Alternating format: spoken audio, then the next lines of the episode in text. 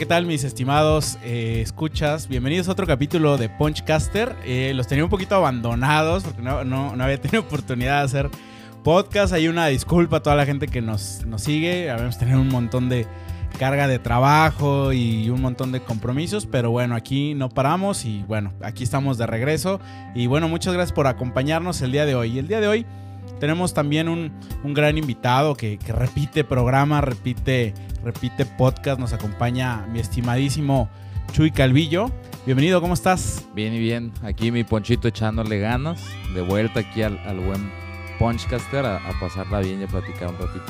Muy bien, bueno, pues aquí estamos echando una, una cervecita. Yo sí, una cervecita clásica y tú estás aventando.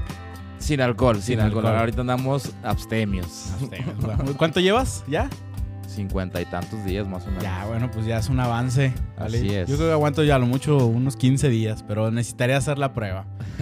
bueno, el día de hoy, mis estimados escuchas, vamos a hablar de un tema que generó un boom, siempre ha existido, pero hoy se ha puesto un poquito más sobre la mesa a raíz de la, de la pandemia, ¿no? Como que fue un detonante en muchas personas.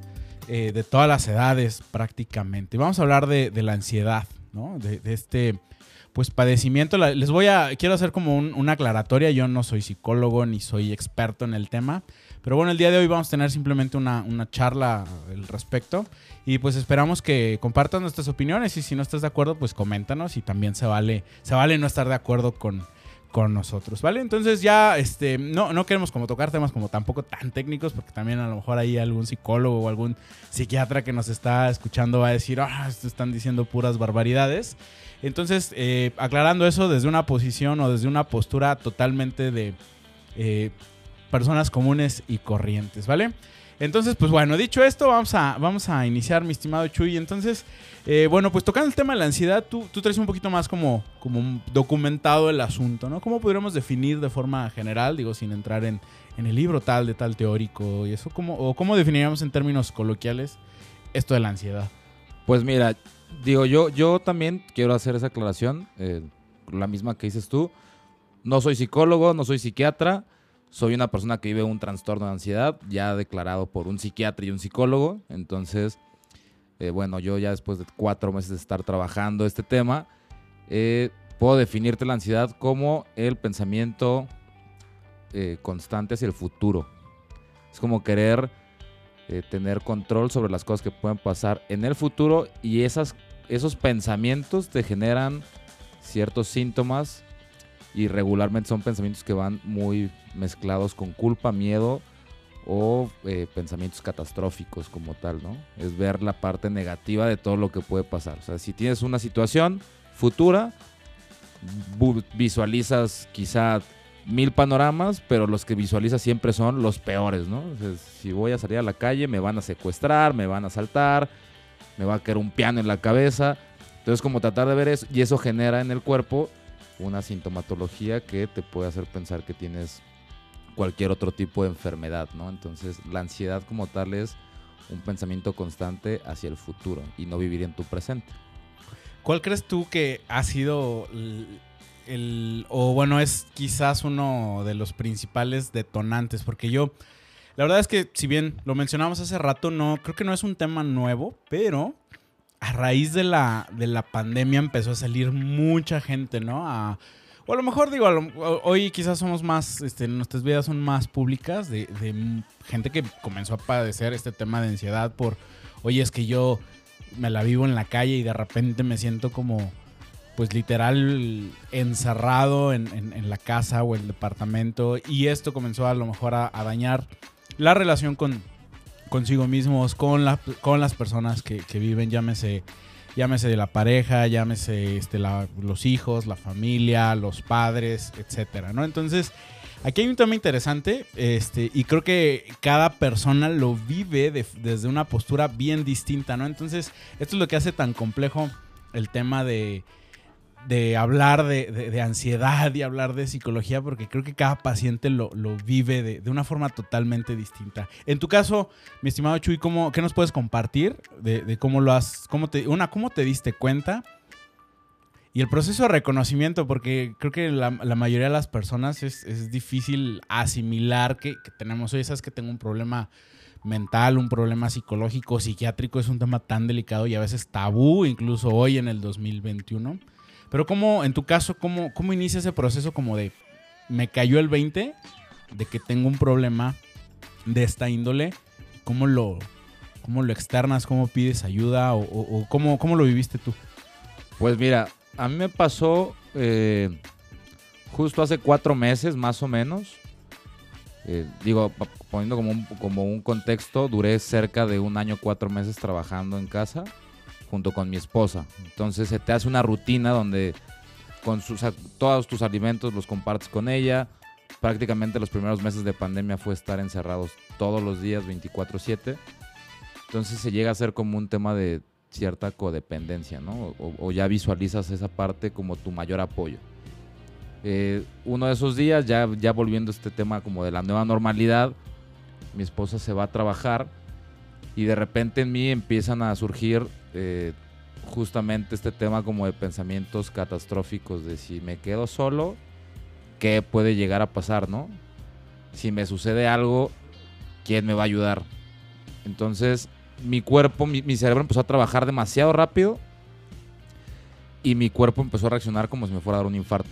O empecé a. Mi respiración se aceleró demasiado, me empezó a doler el brazo, sentía una presión en el pecho fuerte, empecé a tener mucha sudoración en las manos, se me empezó a dormir un poco como que la mandíbula.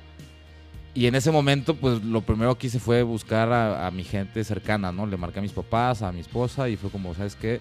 Yo iba, yo iba tenido un ataque de ansiedad anteriormente. Ya lo ubicaba un poco y le dije, ¿sabes qué? Eh, creo que estoy teniendo un ataque de ansiedad.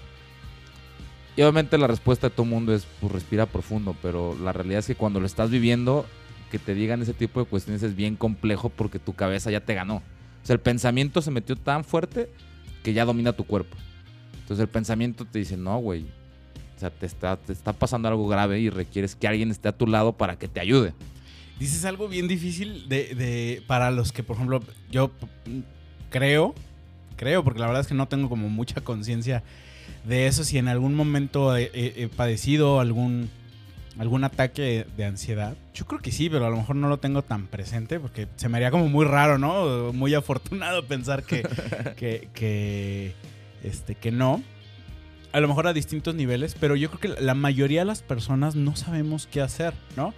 Y posiblemente yo te hubiera contestado la misma, la misma tontería que todos te dijeron. Ah, ah, tranquilo, no pasa nada, respira y eso. Pero al final, no, como no tienes como la otra cara de la moneda, eh, es difícil también como empatizar o saber exactamente qué, qué hacer, ¿no? Y te, te doy palmaditas en la espalda, un vaso de agua, eh, no sé, y pasa con un montón de padecimientos, ¿no? Porque tengo un amigo que es epiléptico y también cuando nos dijo, o sea, nos enteramos des- años después de ser amigos y fue así de, bueno, y si algún día llega a suceder, por ejemplo, un ataque que, pues, ¿qué carajos hacemos, no? O sea, Claro. ¿qué tengo que hacer? Capaz que termino por meter, meter la pata.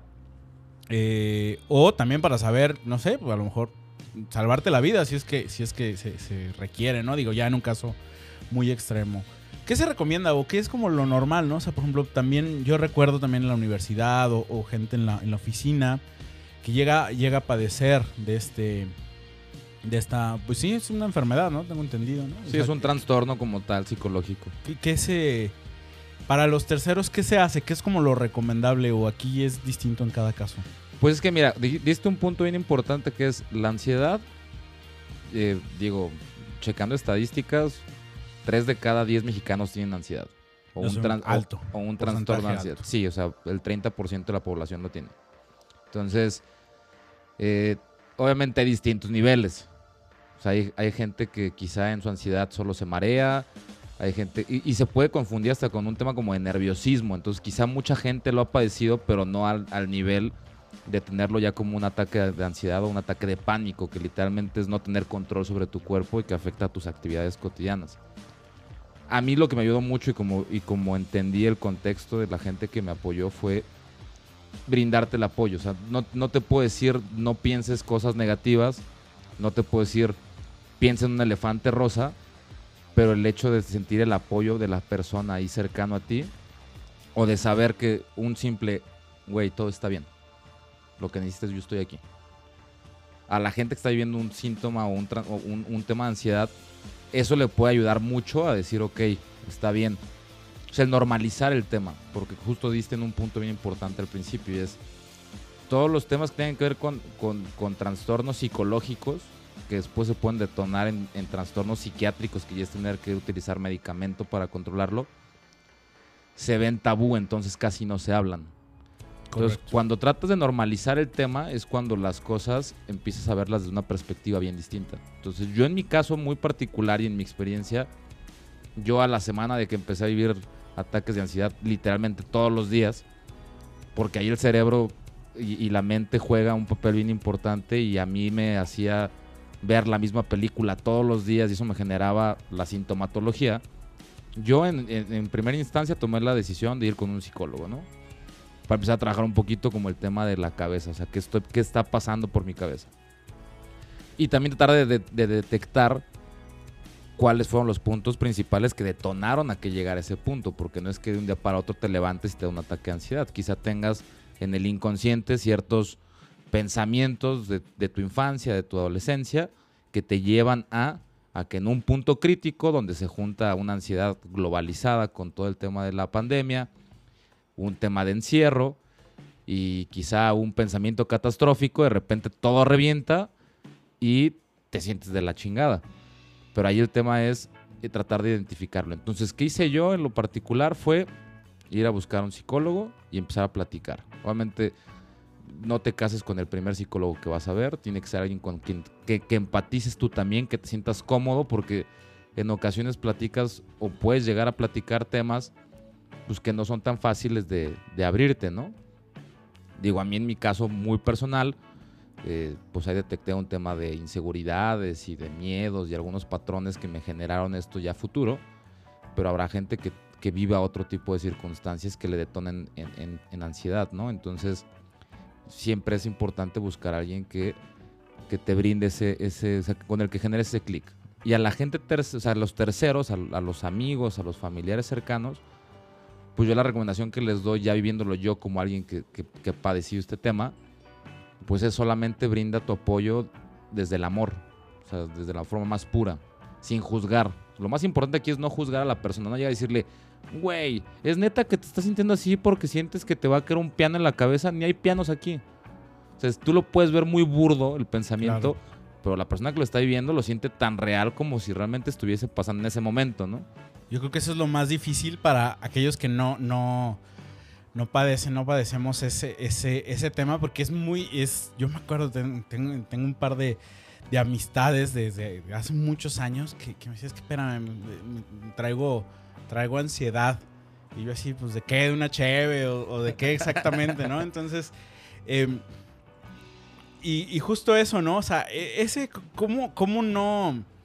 El, el no juzgarlo, porque inevitablemente a veces cuando no es algo que traes en el radar o es algo con lo que no eres consciente o no conoces o sí, simplemente ignoras, sucede justo eso, ¿no? Así de que dices, ay, nah, no, no hay, no hay, a lo mejor si alguien le da ansiedad, por ejemplo, por carga de, de trabajo, ¿no? O por mucha tarea o por algo por el estilo, ¿no? Porque evidentemente estoy casi seguro sin, estoy hablando sin, ahorita sin saber, pero estoy casi seguro que el estrés forma parte también Sí. como uno de los principales detonantes y de que siempre hay alguien que lo minimice o a veces inconscientemente por querer hacer sentir bien a la otra persona que, que, repito, a lo mejor lleva la mejor de las intenciones, pero termina teniendo todo el efecto contrario, este, lo minimizamos, ¿no? O sea, que es Claro. el típico, ay, no es para tanto, ¿vale? Sí, no, sí, todo va a estar bien, ¿no?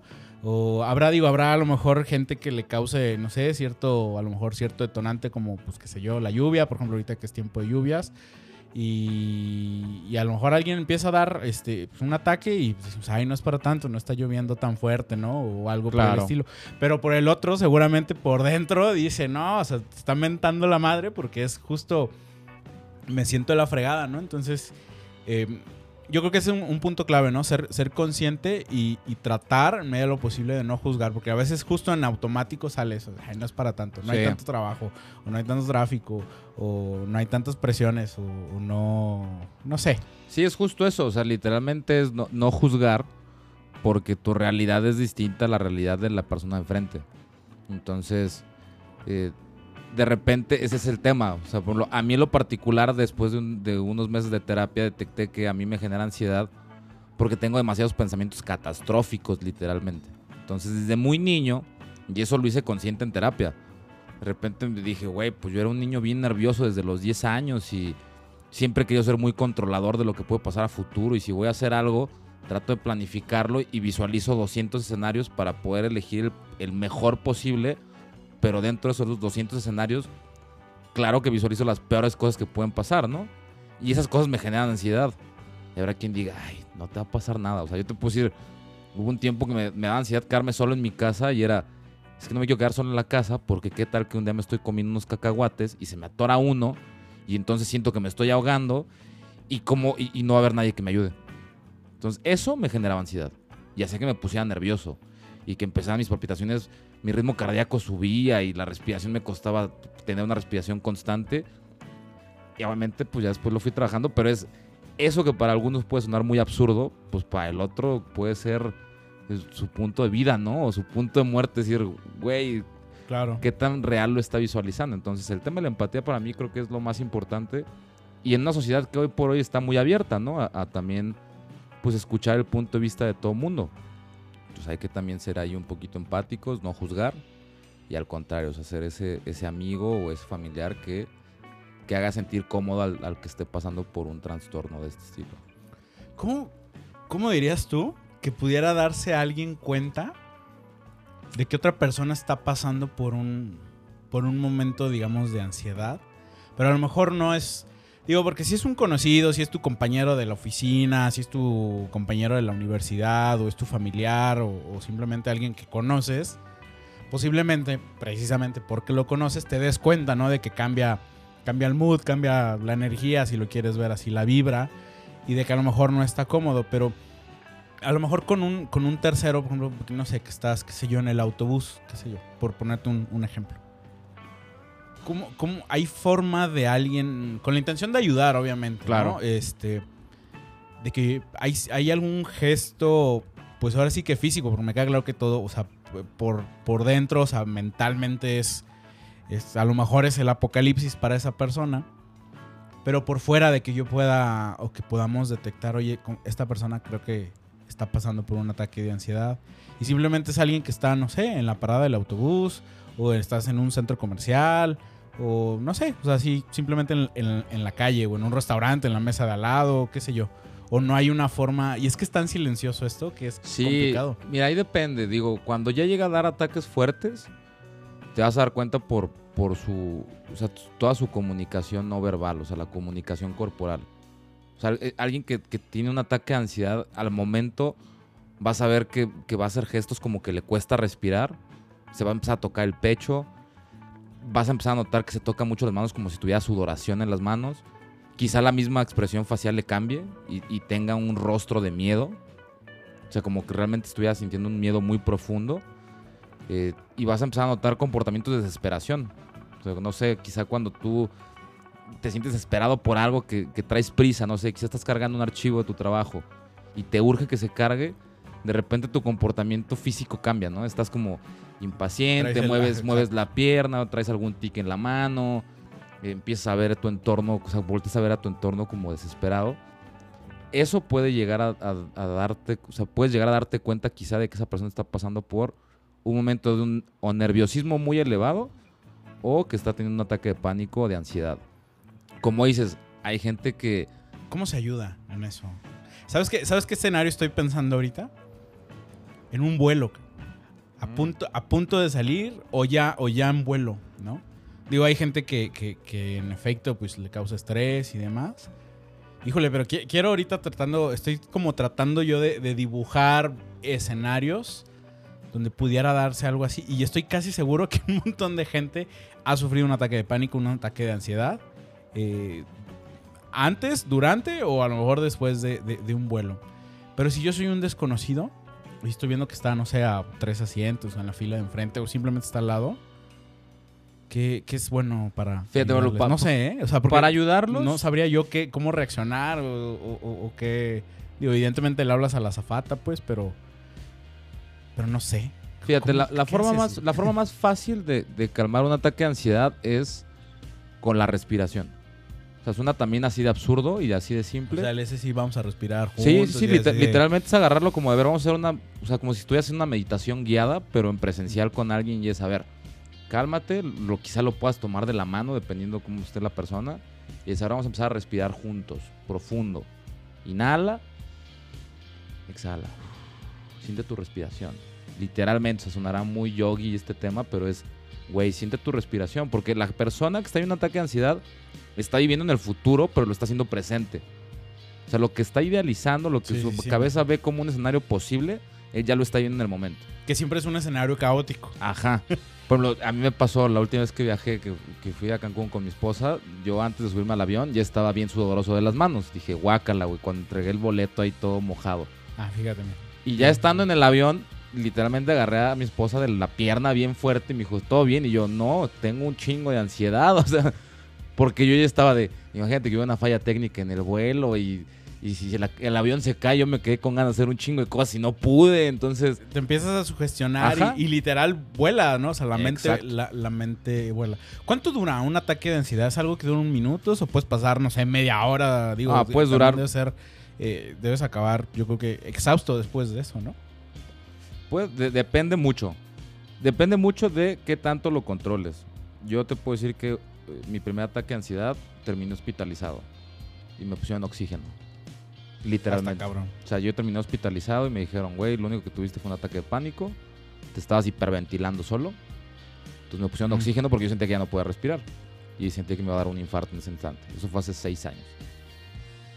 Y duré como dos horas con mucha ansiedad. O sea, yo iba caminando en la calle y ahí fue donde yo, yo empatizo con la gente. Te digo cómo puede ser la sintomatología de un externo.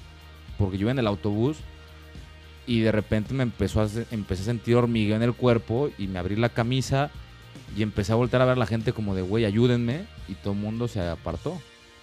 Obviamente, pues eh, si no tienes conocimiento de cómo atender a alguien de ese estilo, pues la gente me vio como un loco. Dijo, este güey, ¿qué trae qué chingado? Claro. Sí, sí, sí. Bajé y me acuerdo que había una taquería y les dije, déjenme pasar a tu baño para mojarme la cara. Y ellos de que no, no sirve. No sé cómo estaba mi cara, honestamente. No, no tengo idea si me veía todo desencajado o qué, o qué rollo. Pero a mí me duró dos horas y terminé hospitalizado. Hay gente que le puede durar cinco minutos, 10 minutos. Yo hoy por hoy, pues si me llego a sentir con algún síntoma, o sea, como alguna sintomatología que me quiera dar ansiedad, pues quizá como ya tengo un cierto expertise en cómo controlarlo, pues me pongo rápido a hacer un poco de meditación y en 10 minutos ya no siento nada, ¿no? O sea, ya me traje mi presente. Pero sí depende mucho de, de que la persona tenga identificado que está viviendo eso. Que eso es lo más importante. O sea, cuando ya realmente sabes que estás viviendo este tema de, de tener un trastorno de ansiedad o vivir ansiedad, Estás del otro lado. Estás del otro lado porque dices, bueno, déjame busco las herramientas para poder atacarlo, güey. Entonces, ¿qué hice yo en lo particular? Me acerqué mucho a Dios. Soy una persona muy cercana a Él. Oro cuando me siento así. Y también, pues hago el tema de la meditación. O sea, lo agarré ya como una rutina. O sea, cuando sé que siento que voy a estar en alguna, en alguna situación que me pueda generar ansiedad, pues previo a, pues mejor me pongo a hacer una meditación de 10, 15 minutos. Calmo mi cabeza y me traigo al presente y es, güey, estás aquí. O sea, aquí no va a pasarte un tren encima, no se va a caer el avión, no se te va a atorar un cacahuate en la garganta, güey, porque ni siquiera estás comiendo un cacahuate. O sea, estás aquí sentado, echándote una cheve con poncho, no tiene por qué haber ansiedad, güey. Entonces te traes al presente y el pensamiento lo, lo controlas. Pero cuando haces consciente que lo tienes, si no, pues Es, es, es ahí justo donde se, se complica porque... Sí, me, yo creo que sí, totalmente. O sea, me- cuando eres consciente que traes el padecimiento, pues bueno, evidentemente, pues ya pides ayuda. En algunos otros casos ya te medicas, obviamente. O bueno, se te medica, pues, con, con- con un, un experto en la, en la salud. Y lo traes como sea en el radar, ¿no? Tu gente cercana lo sabe y ya estás del otro lado. así es. Pero lo más difícil es el proceso de autodescubrimiento de padezco de ansiedad, no cuando no sabes que lo padeces. Claro. Yo ahí lo que recomendaría literalmente es, y quien nos esté escuchando, es si ya van dos, tres veces que te has sentido algo de lo que he platicado en este momento, o que ves que de forma constante en tu día a día sueles estar muy nervioso, sueles tener pensamientos catastróficos, sueles visualizar casi siempre escenarios que pueden ser negativos, yo te diría, ve y pide ayuda. O sea, que vayas con el psicólogo no es de locos. Que de repente te tengan que medicar mediante un psiquiatra no es que estés loco. O sea, e- e- es, es quitar ese tabú. Yo comparto, yo estoy medicado ahorita, o sea, yo tomo antidepresivos y ansiolíticos que me están ayudando a esto. ¿Por qué? Porque también a mi nivel de un trastorno de ansiedad que ya tenía cargando de forma inconsciente casi 10, 15 años, mi cerebro dejó de generar ciertos químicos que mediante pastillas pues estoy haciendo que mi cerebro otra vez empiece a trabajar. Se fue llenando el vaso poco a poco. Ajá, entonces de repente detonó y yo pues, digo, no tengo conflicto en compartirlo, que este también es un tema bien importante y, ahí también puede echar ojo. La gente que padece ansiedad o temas depresivos o temas de nerviosismo en ocasiones suelen eh, buscar erradicar esos síntomas con el consumo de sustancias. O sea, con el consumo excesivo de alcohol, marihuana, algún otro tipo de droga sintética. Yo en lo particular lo hice con el alcohol, entonces yo llevé...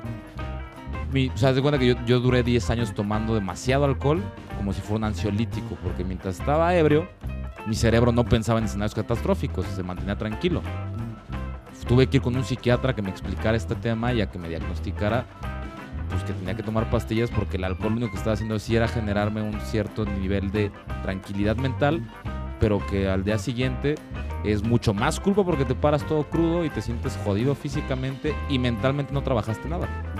Entonces, yo he mezclado la psicoterapia junto con la psiquiatría y me está ayudando muchísimo. Le quité el tabú porque yo decía de los que decía, güey, tomas pastillas, estás loco, carnal. O sea, ya te van a llevar al hospital Sí, psiquiátrico. ya lo ves como, como otro nivel, ¿no? Ajá. Es como de, no, va más allá de un simple, Exacto. una simple depresión, pero bueno, hay escalas, ¿no? Como Exacto. cualquier enfermedad.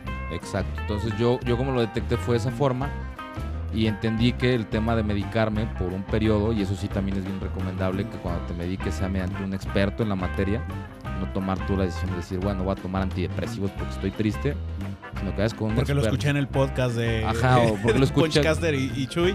No, no, no, hay que ir con un Hay, hay- hay que ir especialista. con un especialista y él te de- detectará si es necesario que te mediques o no. Y también él llevará un, un ritmo paulatino de cuánto tiempo tienes que estar medicado, porque no es por toda la vida. Entonces, yo en lo particular lo estoy haciendo, me está funcionando mucho desde que tomo antidepresivos y ansiolíticos. Mi cerebro está más tranquilo. Entonces también ya no me detonan tanto los ataques de ansiedad o tengo la capacidad de poder visualizar mis pensamientos sin sentir ansiedad, ¿no? Pero ese, ese- ese es el proceso, o sea, realmente es, es de echarle atención y que no tengan miedo a pedir ayuda. Exacto, justo ahorita me quedé pensando en por qué, este, porque es una enfermedad tan silenciosa y, y llegando a una como preconclusión. Creo que normalmente la, la sociedad suele ser tan juzga tanto, empezando por los mismos familiares, la misma, este, los mismos amigos o incluso la misma pareja, que normalmente cuando nos sentimos así, preferimos callar, ¿no? Sí. Para precisamente para que no me con como hay, hay tan poca empatía y en, ge- de- en general de todos, ¿no? O sea, no, ¿cómo voy a decir eso en el trabajo? Van a pensar que justo eso, ¿no? Que, que estoy loco, este, o de que tengo muy poca tolerancia al estrés o al, trabajo bajo presión Exacto. y demás, y luego van a decir que soy muy delicado. Entonces lo empiezas a callar, lo empiezas a callar y justo se va llenando, se va llenando un, un- un- un vaso, ¿no? Y va a haber un momento, va a llegar un evento con algún detonante que puede ser un montón, que ese válvulo, ese, ese perdón, ese, ese, ese vaso tiene una válvula de escape, que es justo lo que mencionabas ahorita, ¿no? Puede ser alcohol, puede ser tabaco, puede ser lo que tú quieras. Eh, pero hay un momento donde puede, eh, co- corremos el riesgo de que se desborde y en ese desbordamiento va a venir ahora sí un- una crisis severa que puede acabar con nosotros en el hospital este, o con pues, consecuencias más, más graves. Por eso yo creo que ahí la importancia de, de hablarlo, siempre ser, mostrar apertura, eh, conciencia, diría de cierta forma responsabilidad, porque al final es, es, es tu propia salud y la de los tuyos y la gente que te rodea, el ponerlo, el ponerlo en la pues en la mesa, ¿no? Como para por sí que ser más felices y no estar cargando con con, con esto, o al menos no solo. Claro, sí, esa parte es bien importante porque diste un punto, pues ahorita comentaste algo que se me hizo interesante y es el hacerte cargo de tu salud mental.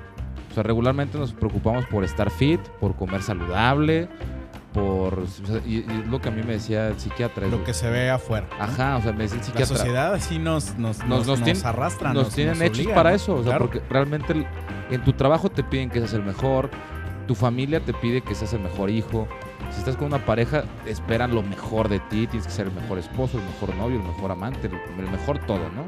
Entonces todo eso de repente puede llegar a cargar tu cerebro de pensamientos y de cosas que no sabes cómo expresarlas, ¿no?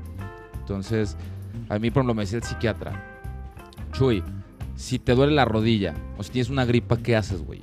Pues vas con el médico y te dan unas pastillas y se te quita la gripa en dos días, ¿no? O en tres días. ¿Por qué no hacerlo con tu cabeza, güey? Es lo mismo, o sea, tu, Claro. tu cabeza al final es la que te va a permitir que tomes decisiones. Y si no le pones atención cuando te está diciendo, hey, aguas, güey, Algo sucede aquí. algo está pasando. Porque aparte la ansiedad no llega de la nada. O sea, de repente llega a haber algunos detonantes previos a que te llegue a dar un ataque de ansiedad. Donde es, hey, se te pasó el día y no estuviste ni siquiera presente en tu... O sea, estuviste presente físicamente, pero tus pensamientos nunca estuvieron aquí. ¿Qué onda, güey? Oye, hoy estuviste muy nerviosito de la nada. Oye, lleva cinco días que no para la sudoración en tus manos. Oye, ya empezó el hormigueo en el brazo. ¿Qué estás haciendo al respecto, güey? ¿Qué estás pensando? ¿A qué le estás poniendo foco? Y esas llamaditas de atención son como para que entonces te metas a revisarte y digas, a ver, ¿qué traigo? ¿A quién voy y busco? Tengo que ir a terapia, lo hago, si no lo hago. Y no solamente tiene que ser terapia, o sea, quizá también hay otro, otro tipo de mecanismos. Ahorita está el tema del mindfulness. Hay gente que la ansiedad se puede controlar con ejercicio, con una buena alimentación, pero todo va desde la postura y la apertura que tengas tú para que también tu entorno esté abierto a decir, te ayudo. Si no estás dispuesto tú a ayudarte, llegan y te dicen, Pues ya "Güey, valió. Sí, porque si de repente la gente percibe que eres una persona que suele estar en un estado de ánimo medio, medio depresivo o eres medio, no sé, nerviosito y después ven que estás elevando tu consumo de alcohol o de alguna sustancia y llegan y te dicen, hey Poncho, ya párale, güey. O sea, ya no estás tomando como hace un mes, estás tomando de más. Si no tienes la apertura tú de aceptar que tienes que tratar un tema, vas a tomarlo a mal. Entonces no puedes pedir Claro. esa empatía de los terceros. Entonces tienes que primero ser bien honesto contigo y decir, ok, tengo una bronca, la voy a atender. No significa que esto no tenga una solución, todo tiene solución. Pero si no me hago cargo yo, pues va a estar cabrón que la gente de enfrente me pueda ayudar. Entonces, Sí, y eso- más en un tema tan delicado, Sí, íntimo de cierta forma, eh, y tan juzgado en la sociedad. Es que eso es lo... eh, eh, vuelvo, o sea, el- creo que ese es el, el gran tabú, ¿no? Y ahorita el ejemplo de la rodilla creo que es perfecto, ¿no? Oye, ¿sabes qué? Traigo, no sé, traigo un dolor en la rodilla o donde sea que traes. Todo mundo, cualquier persona te va a decir, pues ve al médico, ¿no? O sea, exacto. Ve al médico, que te revisen, hasta estudios, análisis o algo así, ¿no? Pero cuando alguien te dice, no, o sea, que, que estás, se siente con ansiedad o que está pasando por un ataque de, este, de ansiedad, la gente en lugar de, de- de- de empoderarte o animarte a, güey, ve, ve a un médico, ve a un psicólogo, ve a un, este, ve a un psiquiatra o ve a un profesional de la salud, decimos todo lo contrario, es, Sí, no es para tanto, güey. sí. O sea, como que lo minimizamos, ¿no? Sí, es como justo lo contrario. Si te duele la rodilla, ¿no? Este, o a lo mejor te, te lastimaste ahí con, no sé, los del fútbol o algo así. O sea, como que cuando, cuando es un tema físico, como que todo mundo jala, ¿no? claro. Oye, ¿sabes qué? Este, no, como que ya me estoy pasando de, de tacos, me voy a poner a dieta. Ahora le va. Te, todo el mundo dice, ahora le va, te recomiendo un nutriólogo, un entrenador o algo así. Pero cuando es un tema mental, como que todo el mundo, este, o eligen hacerse de la, de, si- este, de la vista gorda, por así decirlo, de Sí. que no, no, yo de eso no sé, yo en mi familia, no, nadie, no, eso está cabrón, eso es para este.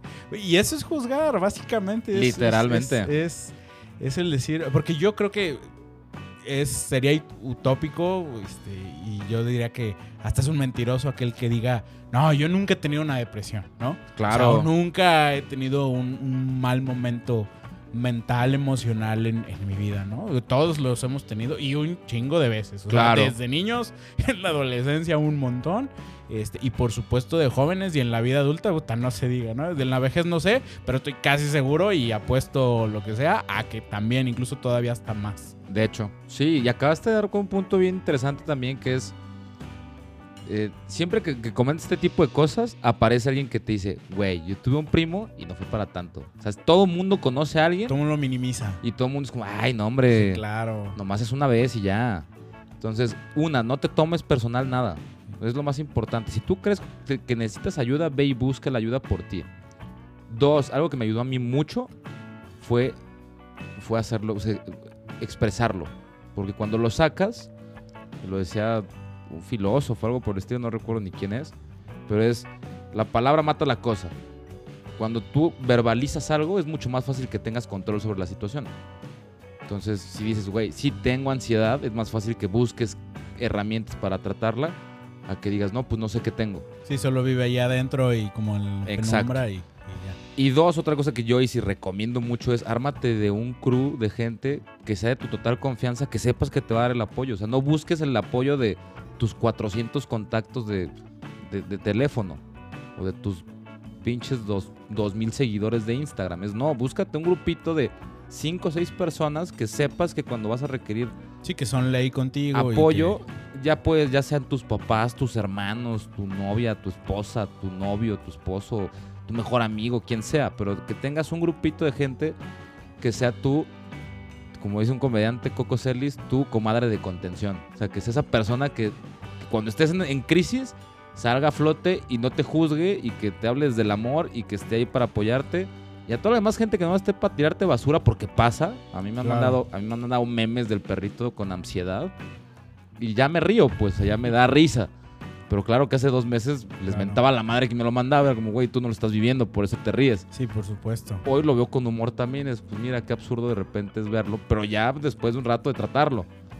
Pero, pero sí, yo, yo lo que recomiendo es, uno, verbaliza la situación para que se haga normal para ti y no se vea como un tabú. Y dos, ármate de un equipo de gente que sea tu respaldo fuerte.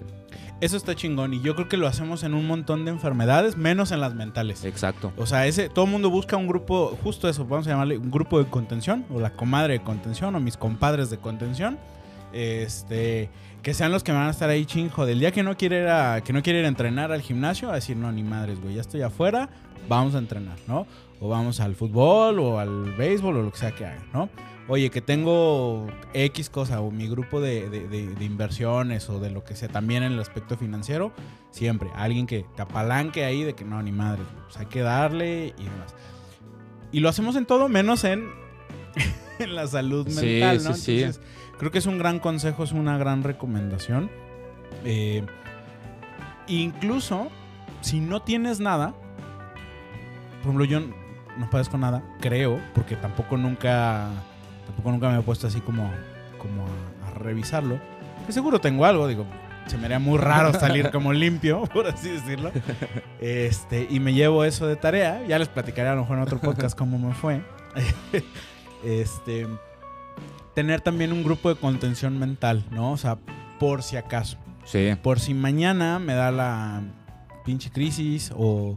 Porque al final es, y, y lo mencionábamos hace rato, o sea, el, va a haber un momento donde va a haber un, un- un- un evento, una acción, una persona que genere ese detonante. Exacto. Y si no soy consciente de ello, puta, las posibilidades de caos son muy altas. Sí, totalmente. Muy, muy altas. Totalmente. Entonces tener ahí ya como medio apalabrado o medio apalancado mi grupo de contención eh, y, y ser consciente, porque la neta es que nos encanta hacernos pendejos a nosotros mismos y nos encanta sabotearnos a nosotros mismos.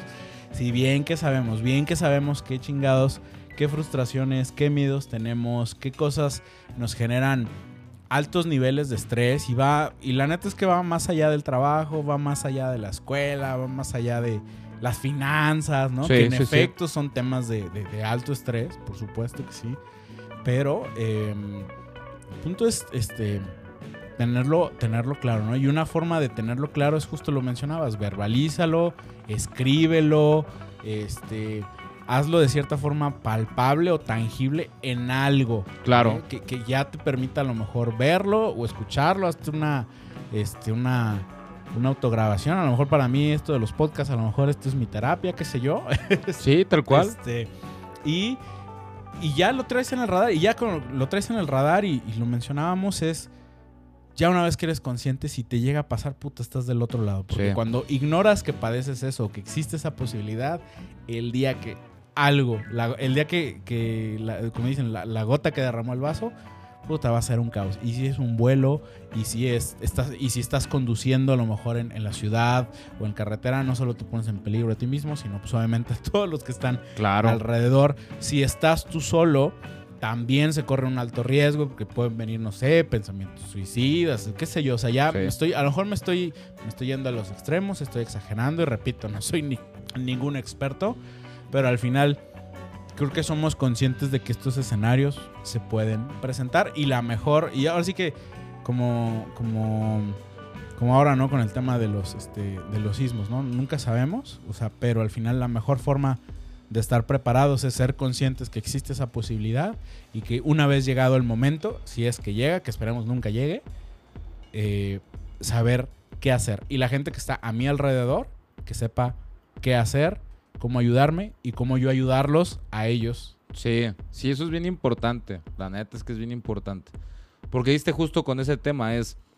A veces nos autosaboteamos y nos queremos ser güeyes a nosotros mismos. Yo, nos encanta, a todos, A no se hagan- todos. o sea, no se hagan, así que no se hagan pendejos. Claro que sí, todos, y me incluyo. Nos encanta hacernos güeyes Sí, sí, sí. con nosotros mismos. Podemos contar la historia que sea, de aquí para afuera, este, pero por dentro, o sea, ahora sí que y evades cosas. Entonces, por ejemplo, Claro. un gran ejercicio que está chido y yo lo recomiendo es literalmente un día empiezas a escanear, es- escanearte completo. O sea, a ver, emocionalmente, ¿cómo me siento hoy? Eh, he tenido algún tema de desamor. ¿Cómo me, ¿Cómo me ha ido en el tema del amor, por ejemplo? ¿Qué sensaciones o qué sentimientos tengo referente a eso? Y quizá cuando lo empiezas a rascar, de repente vas a salir con que tu noviecita de los 15 años te causó un dolor tan grande que ahora lo cargas después de 15 años más. lo traes ahí arrastrando. Y dices, no es cierto. Pues sí, pero voltea a ver cuál es tu, tu contexto actual hacia, ciertas, com- o sea, ciertos comportamientos, ¿no? A mí me ayudó mucho eso en terapia porque de repente empecé a rascarle y saqué cosas de mi adolescencia que dije, wow. O sea, mi, mi cerebro inconsciente fue tan Ahí cabrón. estaban, ahí estaban, Fue tan- pero no, no nos dábamos cuenta Ajá. o no queríamos darnos No, cuenta. no me quería dar cuenta y mi cerebro inconsciente fue como de, güey, lo guardamos bien abajo, ¿verdad? Ok.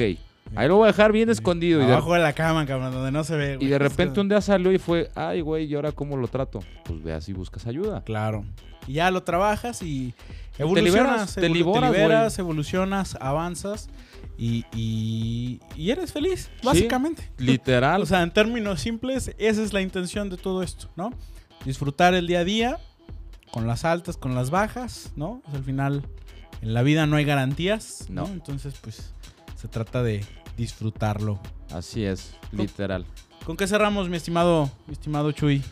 Pues yo para finalizar, yo creo que les diría atiéndanse, señores. Todo mundo atiéndase.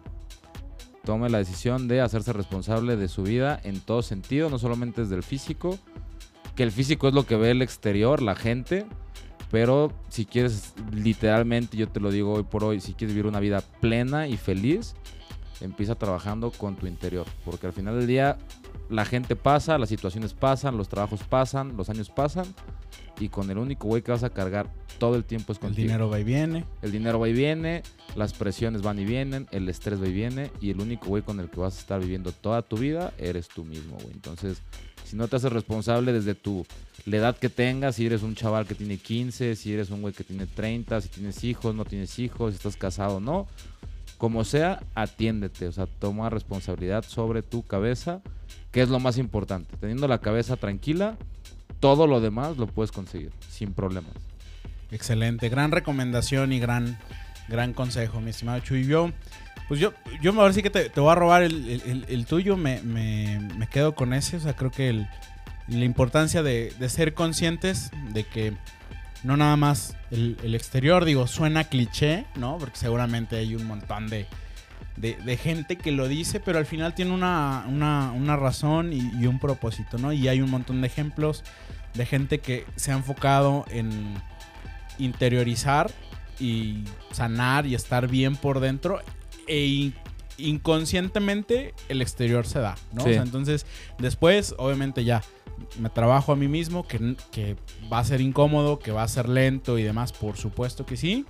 Pero naturalmente el exterior se irá, se irá desarrollando y eso pues se va reflejando en la misma sociedad y se va a ir reflejando al final en éxito, en los éxitos clichés que ubicamos de vida, ¿no? Claro. Grandes trabajos, grandes negocios, grandes relaciones de amistad, grandes relaciones de pareja, grandes relaciones de familia y pues bueno, este también grandes ciudadanos y pues bueno, grandes líderes de la sociedad. Es correcto.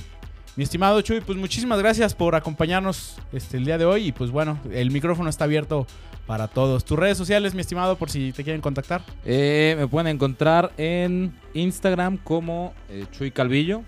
Y también en Facebook de la misma forma. Twitter no manejo porque se me hace un cáncer global. Y, y bueno. Es re bonito, es, es hermosamente tóxico Twitter. sí, es- A mí está. sí me gusta. Si, si tienes que sacar algo de frustración, ve a Twitter y utilízalo como terapia también. Ahí te puedes atender un poco. Y pues ahí me pueden encontrar como Chuy Calvillo. Insisto, no somos psicólogos, no somos psiquiatras, pero el expertise de la vida, pues aquí venimos a compartir. Exacto, que cuál es su evidencia, pues la vida misma, básicamente. Es ¿no? correcto. Ya, este, hoy, hoy es un, un capítulo sin, sin- sin términos técnicos ni, ni, ni tocando base en la ciencia. Bueno, eso creo, ¿no? Pero bueno, pues bueno. Este, mis redes sociales, Punchcaster, en prácticamente todas las plataformas, ¿no? Ya, antes sí las tenía top por ningún lado, ya las, ya las unifiqué, ya está en Punchcaster como en, Instagram, en fanpage de Facebook, en Twitter también.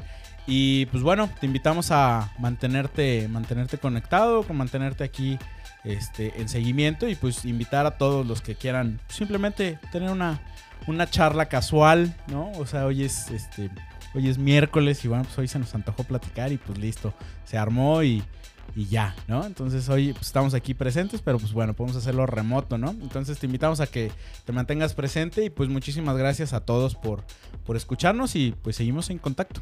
Venga, buena vibra, gente. Chao Adiós. a todos.